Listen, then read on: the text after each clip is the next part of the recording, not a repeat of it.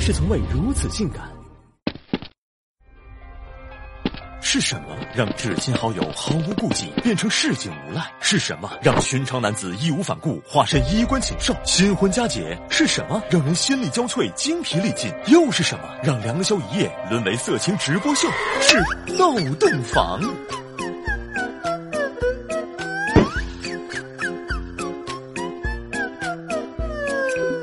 闹洞房又称斗媳妇儿，是一个有着两千多年历史的婚礼保留节目。民间关于它的起源有两种说法：一种是为了驱邪避灾，传说魔鬼害怕人多，亲朋好友闹洞房能活跃几分驱赶妖魔；另一种说法则是起源于北方游牧民族，丈夫为了证明自己气大活好，体内有洪荒，在新婚之夜必须接受棒打。而有史料记载的闹洞房是在入汉以后，经济空前发展，让老百姓保暖思淫欲，婚礼也一改往日朴素作风，开始大操大办，闹洞房应运而生。生起初流行文呢，比如喂新娘吃一个生的东西，并问她生不生。要是回答生，就相当于讨了个早生贵子的彩头。还有在新郎新娘喝交杯酒时，故意唱个小黄曲儿，整个荤段子，弄得新人面露羞涩为止。到后来，闹洞房的尺度越来越大，变成舞闹，比如先让婆婆备好春宫图，闹洞房时亲朋好友强行教授各种体位，甚至直接上手指点实操技巧。也有闹得过火的，清朝时就有好色之徒趁闹洞房时乱摸新娘下体，以至于后来闹。得对簿公堂，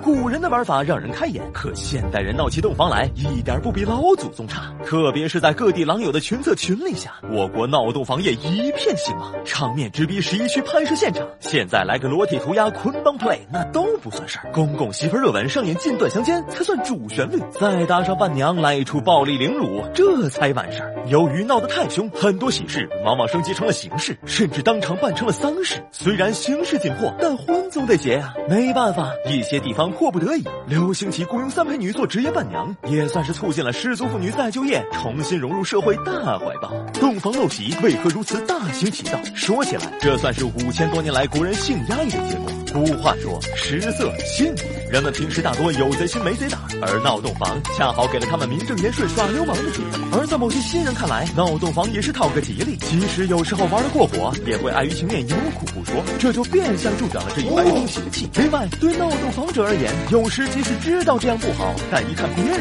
自己也就跟着一起瞎掺和。据一项调查显示，七成的受访者认为闹洞房有害，但却有近一半的人表示自己参与过闹洞房。典型的嘴上不要。身体却很诚实，身体表示怪我喽。俗话说，小闹怡情，大闹失身。闹洞房的本意是为婚礼助兴，为新人求福，而不是变成没有节操的色情派对。习俗不能成为恶俗的通行证，也不是性骚扰的垫脚石。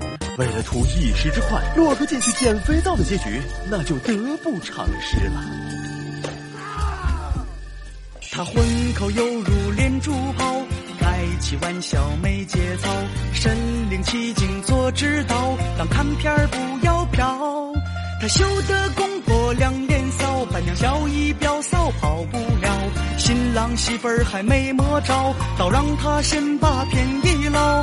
啊，结个婚有好多山炮，啊，喜酒装淡了中骚包。还不高，啊！别人结婚他热闹，别人洞房他高潮，上下其手把火浇，自己撑死也几秒。谁的兴致特别高，谁的某个器官小，浑水摸鱼比脸不要，分钟告他性骚扰。